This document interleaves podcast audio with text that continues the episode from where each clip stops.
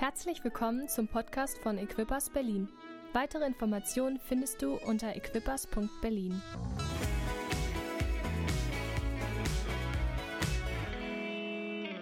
steigen heute in unsere neue Serie hinein. Ähm, die Serie heißt Dein nächster Schritt und wir wollen dich über die nächsten fünf Wochen hineinnehmen. Und ich hoffe, eine dieser Wochen spricht zu dir, wo du einfach sagst, ich verstehe ganz neu, was mein nächster Schritt ist, den Gott für mich hat. Ich glaube, für jeden von uns gibt es immer einen nächsten Schritt. Jeder von uns sollte wissen, hey, das ist mein nächster Schritt, den Gott mit mir vorhat. Und wir hatten erst gedacht, dass wir so eine Grafik einblenden, wo jemand an der Klippe steht und dann sagen so, dein nächster Schritt. Ähm, aber haben gedacht, das ist vielleicht kommt vielleicht nicht so cool, könnten Leute missverstehen. Also es geht nicht darum, dass wir alle so sozusagen einen, einen Schritt vor dem Abgrund stehen und sagen, hey, wage deinen nächsten Schritt, sondern es geht darum, dass wir unseren nächsten Schritt mit Gott gehen. Dass Gott für jeden von uns sich etwas vorgenommen hat, dass Gott etwas hineinlegen möchte, dich herausfordern möchte. Vielleicht hat es etwas mit deiner Seele zu tun, vielleicht hat es etwas mit deinem Geist zu tun, vielleicht hat es etwas mit Beziehungen zu tun, vielleicht hat es etwas mit Gemeinde zu tun, vielleicht hat es etwas mit deinem Verhalten zu tun, mit deiner Haltung zu tun, mit deinem Gebet zu tun, mit deiner Bibellese zu tun. Es kann auf so unterschiedliche Weise sein. Aber wir glauben, dass Gemeinde ein Ort ist, wo Gott uns herausfordert. Und wir glauben auch, dass in der Gemeinde cool ist, Response zu geben. Ja, wir sind nicht eine stille Versammlung. Wir lieben das mit Response. Das üben wir noch heute. Ich kriege euch da noch hin. Amen. Ja, gut, wir, wir kommen dahin. Okay, ich springe mit euch mal in eine Bibelstelle, Römer 8, das ist so ein bisschen die, die, die, der Ausgangspunkt und da möchte ich mit euch so ein bisschen eine, eine Reise machen durch verschiedene Bibelstellen. Römer 8, da heißt es, was können wir jetzt noch sagen, nachdem wir uns das alles vor Augen gehalten haben? Gott ist für uns, wer kann uns da noch etwas anhaben? Wow, was für eine geniale Bibelstelle, oder? Was für eine geniale Bibelstelle. Gott ist für uns, wer kann dann gegen uns sein? Gott ist für dich und wenn ich irgendetwas hineinlegen möchte heute Morgen so als Startpunkt in diesen Tag, als Startpunkt in diese Serie, dann möchte ich sagen, hey, du darfst verstehen, Gott liebt es für dich zu sein. Und da kommen wir hinein, so unser erster Schritt, mit dem wir uns herausfordern lassen wollen, ist, was ist das mit unserer Beziehung zu Gott, mit unserer innigen Beziehung zu Gott? Darum soll es heute Morgen gehen. Aber das Erste, was du verstehen musst und verstehen darfst, ist, dass Gott für dich ist. Gott liebt es, für dich zu sein. Gott liebt es und Gott hat einen Plan für dein Leben. Wir sprechen das oft aus, was der Prophet im Alten Testament gesagt hat. Hey, ich kenne die Pläne und ich kenne das alles und ich bin für dich. Ich habe gute Gedanken, ich habe gute Pläne, ich habe gute Absichten für dein Leben.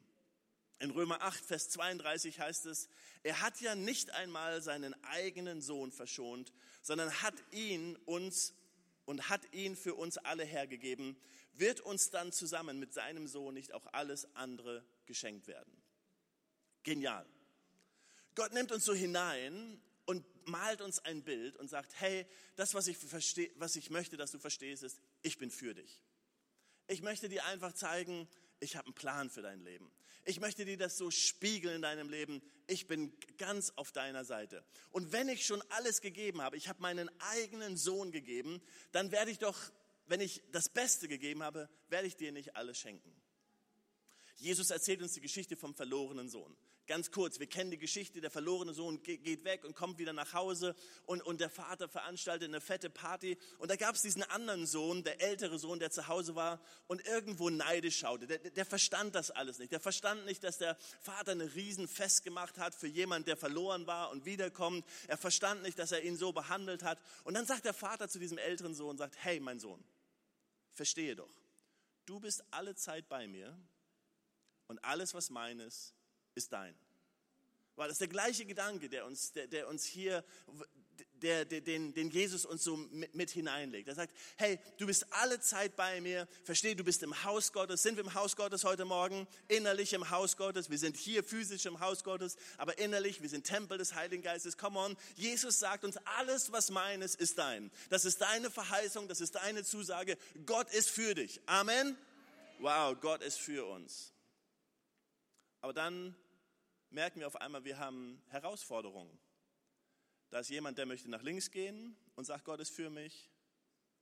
Und dann möchte jemand nach rechts gehen und er sagt, Gott ist für mich. Oh, wie funktioniert das jetzt? Da sagt einer, die Gemeinde soll in die Richtung gehen und Gott ist für uns, Gott hat zu mir gesprochen. Und der andere sagt, nee, ich glaube, wir sollen in die Richtung gehen, Gott ist für mich und Gott hat, für mich, Gott hat gesprochen. Da sagt die Ehefrau, ah, ich glaube, wir sollen in die Richtung gehen. Der Ehemann sagt, Gott, wir sollen in die Richtung gehen. Und beide sagen, Gott ist für mich. Gott ist auf meiner Seite. Und hier kommt so oft die Herausforderung in die Kirche, in Beziehungen, in Freundschaften, in Kleingruppen, dass wir dieses aus dem Kontext greifen, diesen, diesen, diesen Vers, und oft dann nicht wissen, wie wir weitermachen. Wir schauen uns mal Petrus an heute. Petrus. Petrus war ja ein genialer Apostel, oder? Petrus, so der, der Fels, schauen wir uns an, Johannes 1, 42. Dann nahm er ihn, dann nahm er ihn mit zu Jesus. Jesus blickte ihn an und sagte, du bist Simon, der Sohn des Johannes, du sollst Kephas heißen. Kephas ist das hebräische Wort für Petrus und bedeutet Fels. Jesus spricht von Anfang an in das Leben von Petrus, so wie ähm, Jesus in das Leben von uns, von dir gesprochen hat, dass wir, dass Gott Berufung gegeben hat, dass Gott uns Hoffnung gegeben hat, dass Gott uns Zuversicht gegeben hat, dass Gott gute Pläne für unser Leben hat. Genau wie Petrus, so spricht Jesus in unser Leben hinein. Petrus erklärt, Matthäus 26, 35, wir springen ein bisschen rein, um das Leben von Petrus zu verstehen. Petrus erklärt, und wenn ich mit dir sterben müsste, ich werde dich niemals verleugnen. Dasselbe beteuerten auch alle anderen Jünger. Wow, die Jünger waren da, Jesus, wir sind auf deiner Seite, wir kämpfen für dich, wir tun alles für dich und wir merken einfach, wow, diese Berufung war da und wir können uns so ein bisschen, also ich kann mich da so ein bisschen identifizieren in diesem Petrus. Du auch? Und dann trifft Jesus die Jünger und Petrus nach seiner Auferstehung. Und die Jünger waren dabei, ähm, Fische zu fischen. Aber eigentlich hatte Gott sie ja berufen, Menschen zu fischen. Aber sie waren verletzt, sie waren enttäuscht. Das Leben ist nicht so gelaufen, wie sie sich das wirklich vorgestellt haben. Und Jesus trifft sie und sagt, werft das Netz auf der rechten Seite des Bootes aus, forderte er sie auf. Ihr werdet sehen, dass ihr etwas fangt. Sie warfen das Netz aus, aber dann konnte sie es nicht mehr einholen. Solche Menge Fische hatten sie gefangen. Eine großartige Geschichte und wir wissen, wie Jesus sie wirklich so, sozusagen umarmt und holt und, und dort mitnimmt und ähm, ähm, sie erleben hier etwas Übernatürliches. Sie werfen das Netz auf der falschen Seite des Schiffes aus und, und erleben auf einmal, wie Gott eingreift in ihr Leben. Da gab es noch einen anderen Jünger. Da sagte jener Jünger, das war Johannes, den Jesus besonders liebte, zu Petrus, es ist der Herr. Als Simon Petrus, auf einmal macht es Klick bei ihm, ihn sagen hörte, es ist der Herr, warf er sich das Obergewand über, das er mit der, mit der Arbeit abgelegt hatte, band es fest und sprang ins Wasser, um schneller am Ufer zu sein. Er wollte wieder der Erste sein. Und dann Johannes 21, 15 bis 17. Als sie gegessen hatten, sagte Jesus zu Simon Petrus, Simon, Sohn des Johannes, liebst du mich, mehr als irgendein anderer hier? Petrus gab ihm zur Antwort, ja Herr, du weißt, dass ich dich lieb habe. Darauf sagte Jesus zu ihm, Sorge für meine Lämmer. Jesus fragte ihn ein zweites Mal, Simon, Sohn des Johannes, liebst du mich? Petrus antwortet, ja, Herr, du weißt, dass ich dich lieb habe. Da sagte Jesus zu ihm, hüte meine Schafe. Jesus fragte ihn ein drittes Mal, Simon, Sohn des Johannes, hast du mich lieb? Petrus wurde traurig, weil Jesus ihn schon zum dritten Mal fragte, hast du mich lieb? Herr, du weißt alles, erwiderte er, du weißt, dass ich dich lieb habe. Darauf sagte Jesus zu ihm, Sorge für meine Schafe. Ich liebe die Geschichte von Petrus, weil sie so viel aussagt über das Leben von uns. Und für mich irgendwie so eine Blaupause ist oder so eine, so eine, so eine Geschichte ist, an der ich mich spiegeln kann, wie Jesus uns nehmen möchte, an die Hand nehmen möchte und durch das Leben führen möchte. Seht ihr, Jesus oder Gott war für Petrus. Total, oder? Er hat gesagt, du bist der Fels, auf den ich meine Kirche baue. Wir können nicht leugnen, dass, wow, was, was Jesus in das Leben von Petrus hineingesprochen hat, das war grandios. Gott ist für dich und Gott ist für mich. Hey, Gott ist für uns. Wir haben uns das angeschaut. Gott ist für uns. Gott, Gott ist auf unserer Seite. Gott, Gott möchte das Beste für uns. Er hat Zukunft in unser Leben hineingesprochen. Er hat Hoffnung in unser Leben reingesprochen. Er spricht etwas hinein in unser Leben und er sagt so, wow, ich habe einen großen Plan für dein Leben. Und das ist großartig. Das ist fantastisch.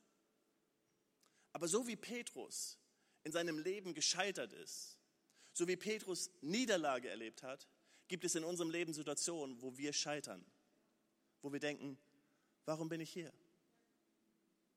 Wo der Boden unter unseren Füßen weggezogen wird und wir sagen, Gott, ich verstehe das nicht mehr.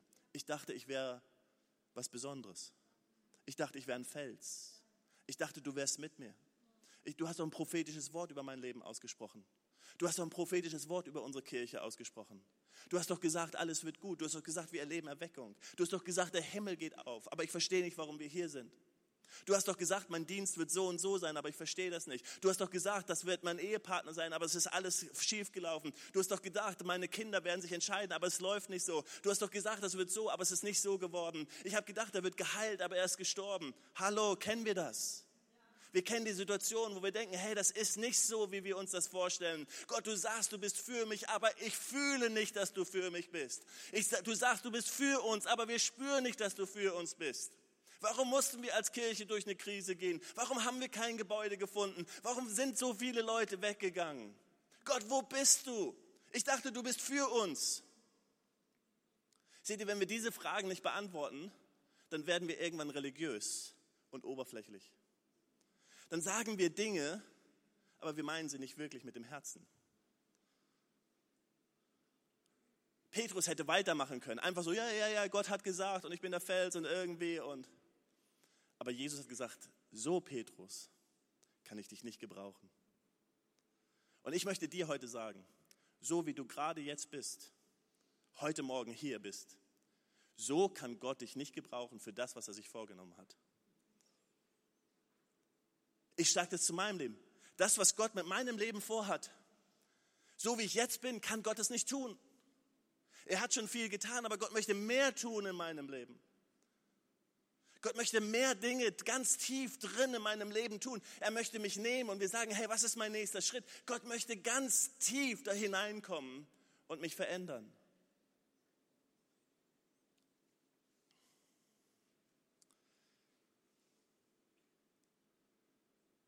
Jesus begegnet Petrus.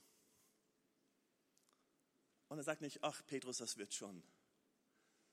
Klopft ihn auf die Schulter, Petrus, wird alles gut, ich bin für dich. Das würden wir manchmal lieben. Wir Männer lieben das, so auf die Schulter klopfen, wird schon alles gut. Wenn ich so einen richtigen Spaß mit meiner Frau machen möchte, wenn wir, wenn sie so vielleicht den Wunsch, so ein bisschen nach, wenn wir den Wunsch nach Zärtlichkeiten haben oder so, ähm, dann klopfe ich hier einfach so ein bisschen auf die Schulter, wie so Männer das tun, so, ach, wird schon alles gut, Schatz. Und dann weiß sie ganz genau, ich mache einen Spaß, weil das ist so manchmal so, alles gut. Aber das ist nicht das, was wir brauchen. Sondern das, was wir brauchen, ist, dass Jesus in unser Leben kommt und uns fragt, Jürgen, liebst du mich? Na klar liebe ich dich, Jesus, du kennst mich. Das zweite Mal, Jürgen, liebst du mich? Na klar, Jesus. Und spätestens beim dritten Mal bin ich konfrontiert, weil ich habe ja gesagt, Petrus hat ja gesagt, er wird ihn niemals verleugnen. Aber dreimal hat er ihn verleugnet. Dreimal fragt Jesus, liebst du mich? Und er wird konfrontiert mit dem innersten Schmerz seines Lebens. Seht ihr, Jesus möchte dich konfrontieren mit den Herausforderungen deines Lebens, mit den Schmerzen damit ich da durchführen kann, damit du weiterkommst. Es gibt so viele Menschen, die laufen weg. Oh, ich brauche das Gespräch nicht. Ich bleibe einfach weg von der Gemeinde, komme nicht mehr, gehe nicht mehr, gebe nicht mehr, tu dieses nicht mehr. Wir haben uns das vor einigen Wochen angeguckt, Naaman, die Geschichte. Ja, ich drehe einfach um, gehe meinen Weg. Und wenn wir dann nicht Freunde haben, die hinter uns herrufen und sagen, Naaman, bleib stehen, dreh dich um, ähm, dann scheitern wir. Seht ihr, Gott möchte uns gerne führen. Aber in dem Moment, wo du weggehst, wie Naaman weggegangen ist, in dem Moment, wo, wo, wo Petrus da war, war Gott mit Petrus dort auf dem Wasser. Ne, er war schon da, aber war Gott für Petrus dort? Nein, da war er nicht ganz für Petrus. Aber als Petrus wieder umkehrt zu Jesus, war er mit ihm.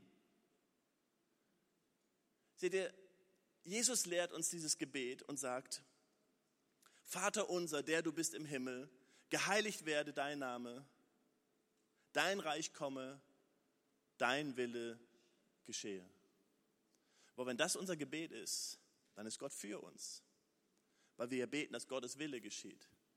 Aber wenn wir unseren Weg gehen, ich gehe meinen Weg, ich suche meinen Partner, ich suche meinen Job, ich tue meine Sache, ich verlasse die Gemeinde, ich verlasse die Kleingruppe, ich verlasse meine Beziehung, ich verlasse Freundschaften, ich gehe meinen Weg und sage, Gott, du bist ja für mich. Nein, Gott ist nicht für dich. Gott ist immer noch für dich und liebt dich immer noch. Nichts kann dich trennen von seiner Liebe. Gar nichts kann dich trennen von seiner, nichts kann dich trennen von seiner, er wird dich immer lieben. Aber wenn wir den Weg verlassen, den Gott für uns hat, dann erleben wir auf einmal nicht mehr, dass Gott die Türen aufmacht, weil er, kann nicht Türen aufmachen, wenn wir nicht seinen Weg gehen. Das ist ein bisschen hart heute. Ich, ich, ich, führe euch da, ich, ich hoffe, ich führe euch da gleich zurück. Ähm, ich habe euch ganz doll lieb, ja.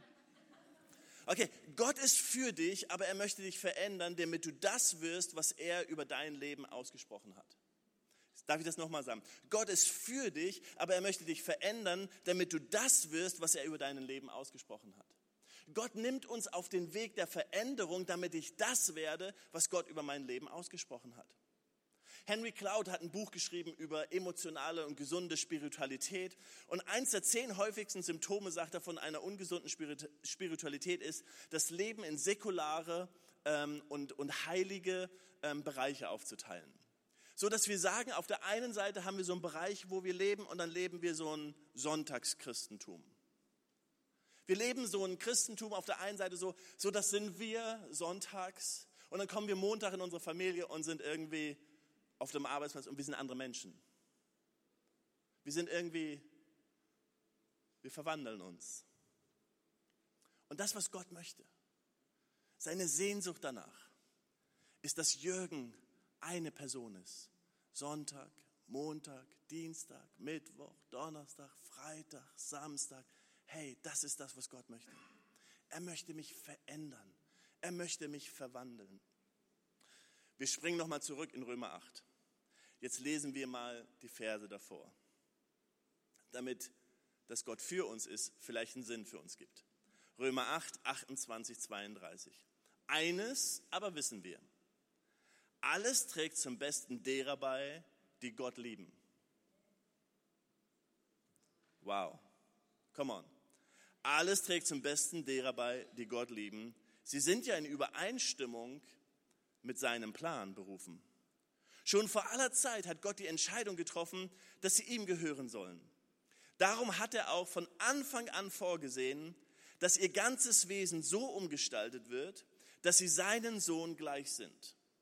Er ist das Bild, dem sie ähnlich werden sollen. Denn er soll der Erstgeborene unter vielen Brüdern sein. Und weil Gott sie für dieses Ziel bestimmt hat, hat er sie auch berufen. Und weil er sie berufen hat, hat er sie auch für gerecht erklärt. Und weil er sie für gerecht erklärt, hat er auch ihnen Anteil an seiner Herrlichkeit gegeben. Und dann heißt es, was können wir jetzt noch sagen, nachdem uns das alles vor Augen gehalten haben, das, was ich gerade gelesen habe, wenn Gott für uns ist, wer kann uns da noch etwas anhaben? Seht ihr, hier geht es darum, dass Römer 8 uns erklärt, dass wir verstehen, dass uns alles zum Besten beiträgt.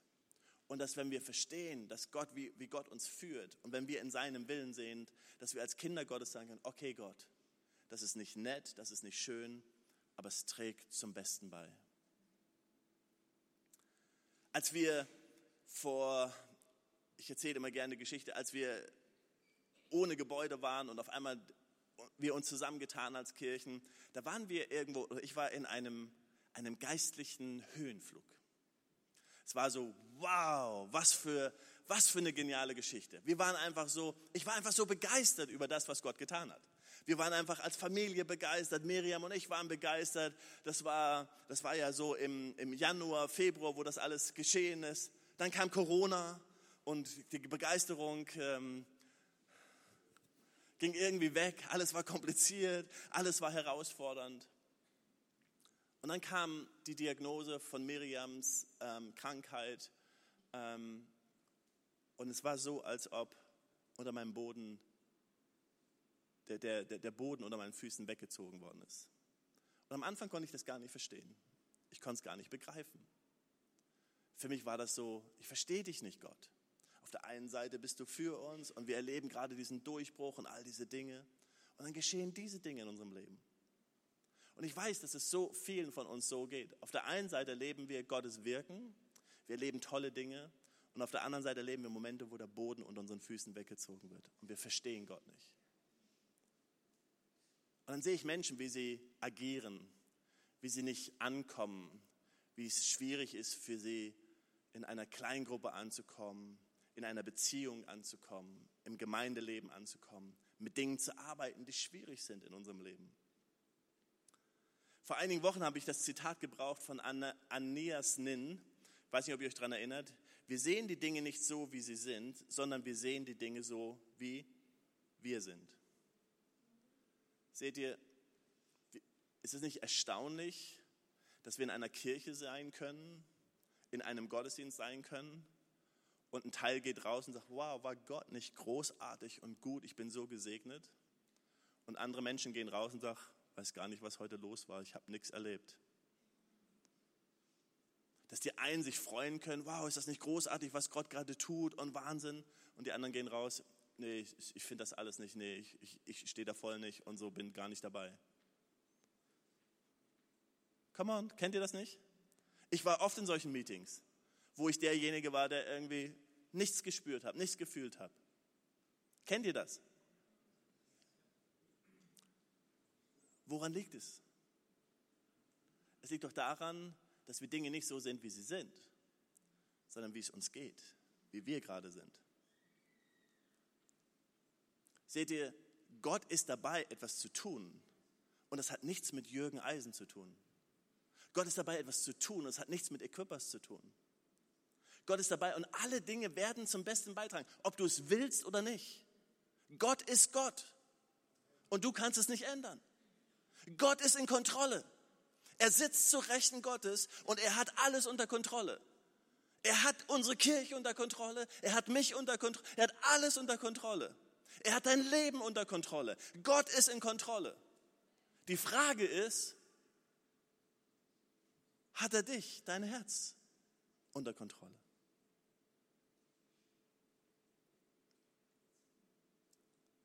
Sprüche 4, Vers 23.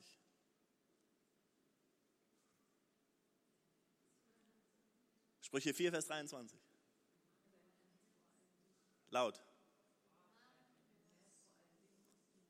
Mehr als alles andere, bewahre dein Herz, denn aus ihm entspringt die Quelle des Lebens.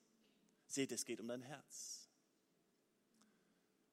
Gott kann alles kontrollieren auf dieser Welt. Alles. Das Einzige, das Einzige, was er nicht kontrollieren kann, ist dein Herz, weil du Entscheidungshoheit über dein Herz hast. Als Gott den Menschen geschaffen hat, von Anfang an, hat er gesagt, ich schaffe den Menschen. Und weil wirkliche Liebe Freiheit bedeutet, schaffe ich diesen Menschen mit Freiheit. Und deswegen kannst du sitzen und kannst verärgert sein, zornig sein, du kannst all diese Gefühle haben. Du kannst sagen, Gott, ich erlaube dir, in mein Herz zu kommen. Seht ihr, wenn wir Gott lieben, heißt es hier in Römer 8, dann beten wir, Herr, dein Wille geschehe, so wie im Himmel, so auf Erden. Und dann trägt alles zum Besten bei in unserem Leben. Wir sind in einem Prozess der Verwandlung. In der Bibel steht, das ist dieser Prozess der Metamorphose. Ja, Metamorphose wissen wir, kennen wir aus dem Biologieunterricht. Das ist dann, wenn die Raupe zum Schmetterling wird und wir uns überlegen, wow, fantastisch, oder? wenn dieses eklige Tier, dieses Uah, auf einmal und dieser Schmetterling rausschlüpft und wir sagen, wow, was für ein toller Schmetterling, was für ein tolles Tierchen, was da sich bewegt. Und letztendlich ist es das, der Prozess, den Gott mit uns gehen möchte. Oft ist es so im Gemeindeleben und in unserem persönlichen, in unserem, in unserem Leben mit Jesus, dass wir glauben, dass wir diesen schwierigen Prozessen irgendwie aus dem Weg gehen können. Irgendwie, manchmal haben wir das so, haben wir das vielleicht auch so ein bisschen verkündet und Und ihr wisst, als Körpersbewegung, wir sind eine Glaubensbewegung. Als Pfingstler sind wir eine Glaubensbewegung. Wir glauben, dass Gott gut ist. Wir glauben, dass Gott heilt. Wir glauben, dass Gott Wunder tut. Und wir werden niemals aufhören, daran Zweifel zu haben und das nicht zu glauben. Wieder so ein Moment, wo die Gemeinde sagt, ja genau, Pastor, sag's. Amen. Wir glauben. Wir sind eine Glaubensbewegung. Das ist die eine Seite, dass wir eine Glaubensbewegung sind. Und auf der anderen Seite sind wir aber auch eine Bewegung, die ganz genau versteht, dass Gott Prozesse mit uns geht. Dass Gott uns durchnimmt durch verschiedene Phasen in unserem Leben. Wie wir das im Psalm 78 vorhin gelesen haben, wie Gott das Volk Israel durch eine Phase nehmen musste. Weil es war das Leichteste, das Volk Israel aus Ägypten rauszuholen, aber es war viel schwieriger, Ägypten aus den Herzen des Volkes Israel zu holen.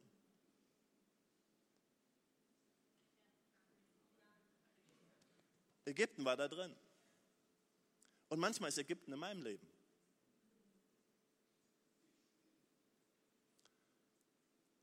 Manchmal spür, spüren wir das. Und wenn Menschen zurückgehen wollen, oh, lass uns zurückgehen, wie es früher war. Lass uns zurückgehen, das war so schön früher. Lass uns zurückgehen in die alten Zeiten. Oh, als Gemeinde wollen wir nicht zurückgehen. No, no, no, no, no. No. Wir wollen das, was Gott für uns heute hat. Gott spricht heute. Gott ist ein Gott des Heute.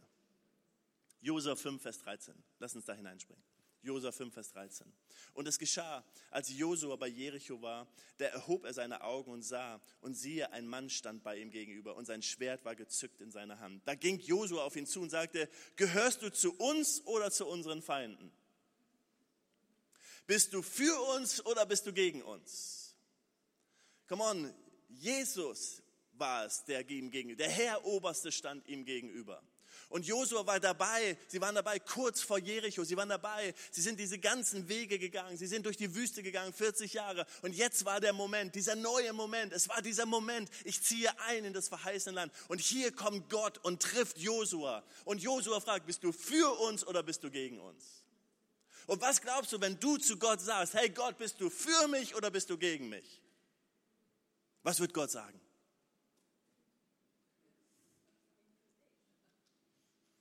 Bist du für mich oder bist du gegen mich?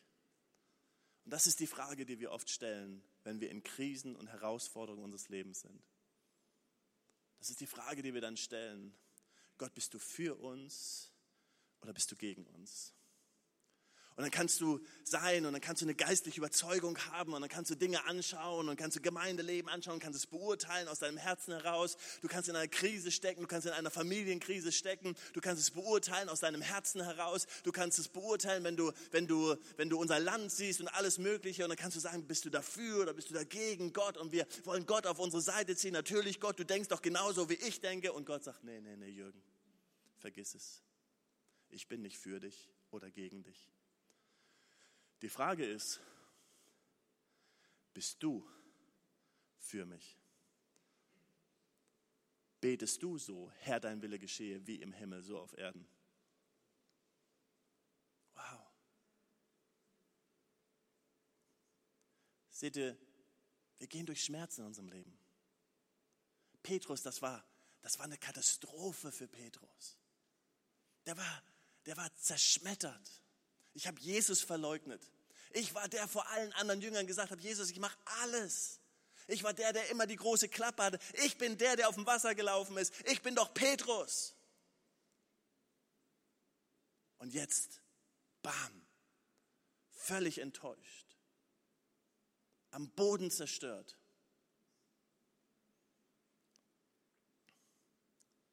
Aber Jesus klopft dir nicht auf die Schulter und klopft auch nicht Petrus einfach auf die Schulter. Das wird schon alles.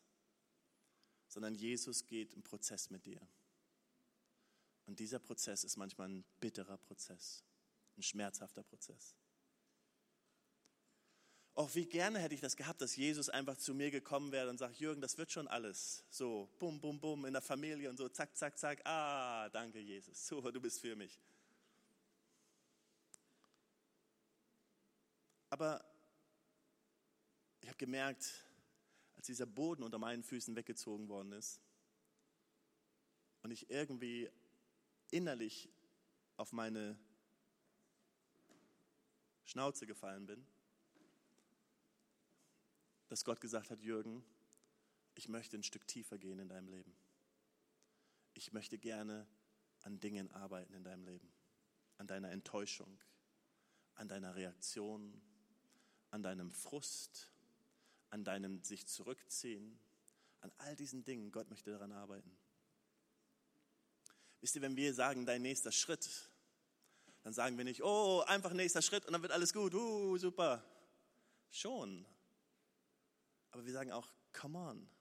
Wie wäre es, wenn der nächste Schritt ein bisschen tiefer ist in deinem Leben?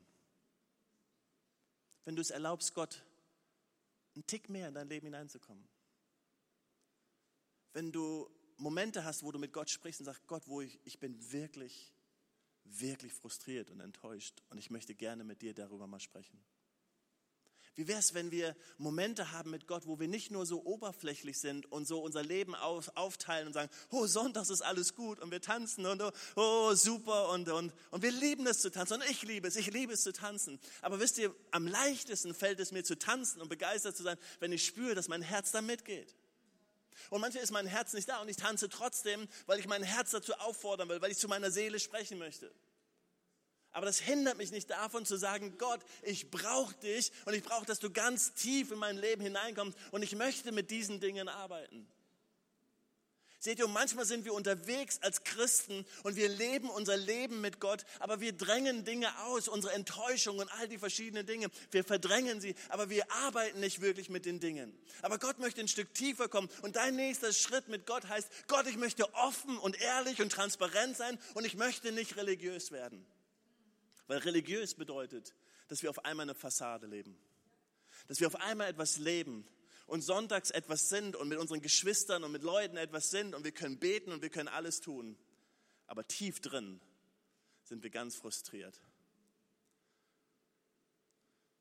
Wie wäre es, wenn wir mal jemand sagen, weißt du was, Pastor Jürgen, wenn ich ganz ehrlich bin, meine Beziehung zu Gott ist so schlecht im Moment ich glaube, was ich jetzt wirklich brauche, ist einfach, dass Gott mir begegnet.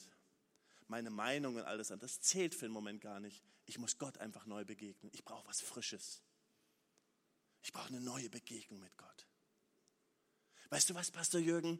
Diese Verletzung, die ich erlebt habe und diesen Frust, den ich erlebt habe und wie Gott nicht eingegriffen hat, damit muss ich erstmal zurechtkommen, damit muss ich arbeiten. Aber ich will tiefer kommen. Ich will so eine Erfahrung haben wie Petrus. Ich will neu gerufen werden und ich will einfach neu spüren, dass Gott in meinem Leben ist. Weißt du was, Pastor Jürgen, ich habe gemerkt, dass ich meinen eigenen Weg gegangen bin, einfach mein eigenes Ding gemacht habe. Und ich habe immer gesagt, Gott, du bist doch mit mir, aber eigentlich spüre ich, dass Gott gar nicht mit mir ist. Wie wäre es, wenn wir Dinge niederlegen und ablegen und unser eigenes niederlegen und einfach sagen, Gott, ich will nicht mehr meins, es geht nicht mehr um mich, sondern Gott, ich will einfach beten, Herr, dein Wille geschehe in meinem Leben und ich möchte neu herausfinden, was ist das eigentlich, was du für mein Leben hast? Gott, ich will mich aufmachen, ich will suchen und ich will wirklich finden, was du für mein Leben hast, weil Gott ist gut, oder? Seht ihr, und da fängt es an.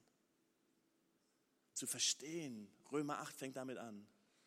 Wir wissen, dass alles denen, die Gott lieben, zum Besten wirkt. Aber ich glaube, ich stehe nicht im Licht, oder? Ah, also wenn du online dabei bist, wir begrüßen dich ganz herzlich. Schön, dass du da bist und wir hoffen, dass Gott zu dir spricht, auch online. Ähm, schön, dass ihr auch online dabei seid. Wir brauchen Gott in einer neuen Weise. Wir wollen authentisch leben in einer neuen Weise. Wisst ihr, ich musste es lernen, dass ich nicht Messias bin. Ihr wusstet das schon vorher, ähm, aber ich wusste das manchmal nicht. Ich habe immer gedacht, ich habe die Verantwortung, wie Menschen reagieren und ich muss Menschen hinterherlaufen, ich muss alles machen, ich muss alles richtig tun und, und wenn Leute nicht Ja gesagt haben, dann habe ich gesagt, dann mache ich das selber und habe selber die Verantwortung genommen. Und irgendwann musste ich lernen, Menschen haben selber Verantwortung für ihr Leben und treffen selber Entscheidungen. Manche Leute warten irgendwie, dass Leute hinter ihnen herlaufen. Aber ich möchte dir sagen, du hast Verantwortung für dein Leben.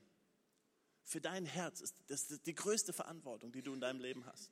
Dein Herz. Hier, fass mal dein Herz an. Massier es mal. Sag, bist du noch da? Schlage. Sei nett zu mir. Viele Jahre noch. Dein Herz. Mehr als alles andere.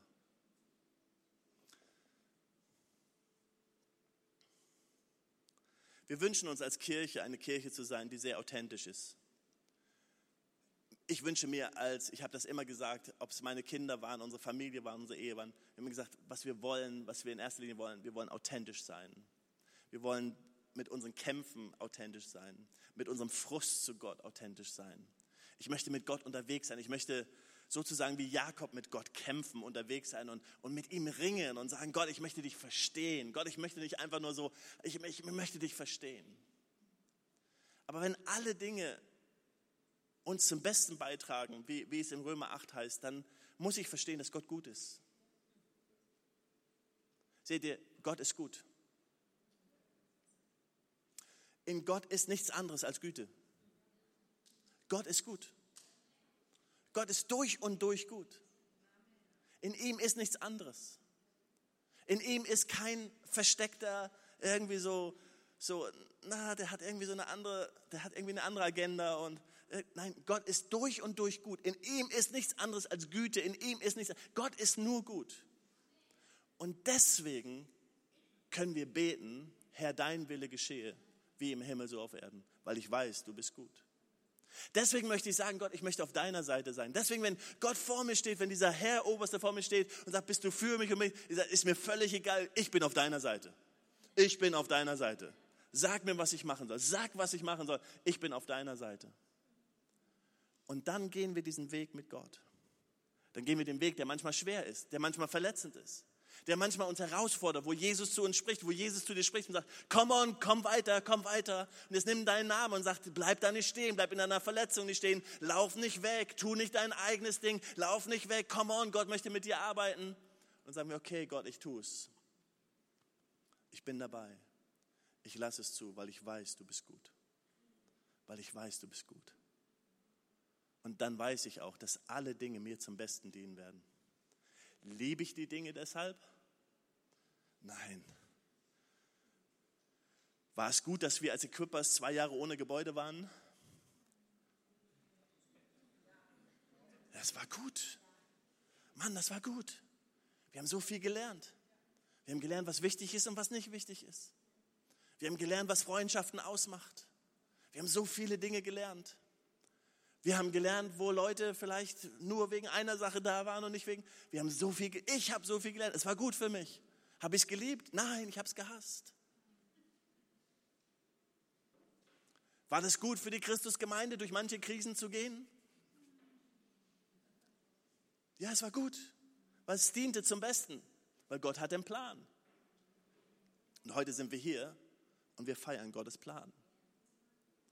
Wir feiern, Gott ist in Kontrolle. Ich möchte dir sagen, Gott ist in Kontrolle. Gott ist in Kontrolle. Du, du kannst es argumentieren, du kannst, du kannst weglaufen, du kannst wie nah man sein, du kannst deinen Weg gehen, du, du kannst alles machen. Gott ist Gott und bleibt Gott. Er ist gut und in ihm ist nichts anderes als Güte. Die Frage, die Frage, die wir heute Morgen beantworten müssen, die Frage, die du beantworten musst, ist Ananias Nens Frage. Wir sehen Dinge nicht so, wie sie sind sondern wir sehen Dinge, wie wir sind. Erlaubst du Gott heute Morgen, in die Tiefen deines Herzens zu kommen und dich zu berühren und dich zu heilen? Oder hältst du fest an meins? So möchte ich das haben. So will ich, Gott, dass du das machst in meinem Leben. So stelle ich mir das vor. So musst du mich heilen. So musst du uns neues Gebäude schenken. So musst du das machen. Oder sagst, ich lass los, Gott. Du bist in Kontrolle. Du bist nicht für mich oder gegen mich, sondern ich bin für dich. Und dann dienen uns alle Dinge zum Besten. Womit fängt es an? Es fängt an, dass wir Vertrauen zu Gott haben. Vertrauen zu Gott sagen, Gott, du bist gut und du bist in Kontrolle. Und ich sage Ja zu dir. Und heute Morgen, unser erster Schritt, dein nächster Schritt ist, wir sagen Ja zu Gott.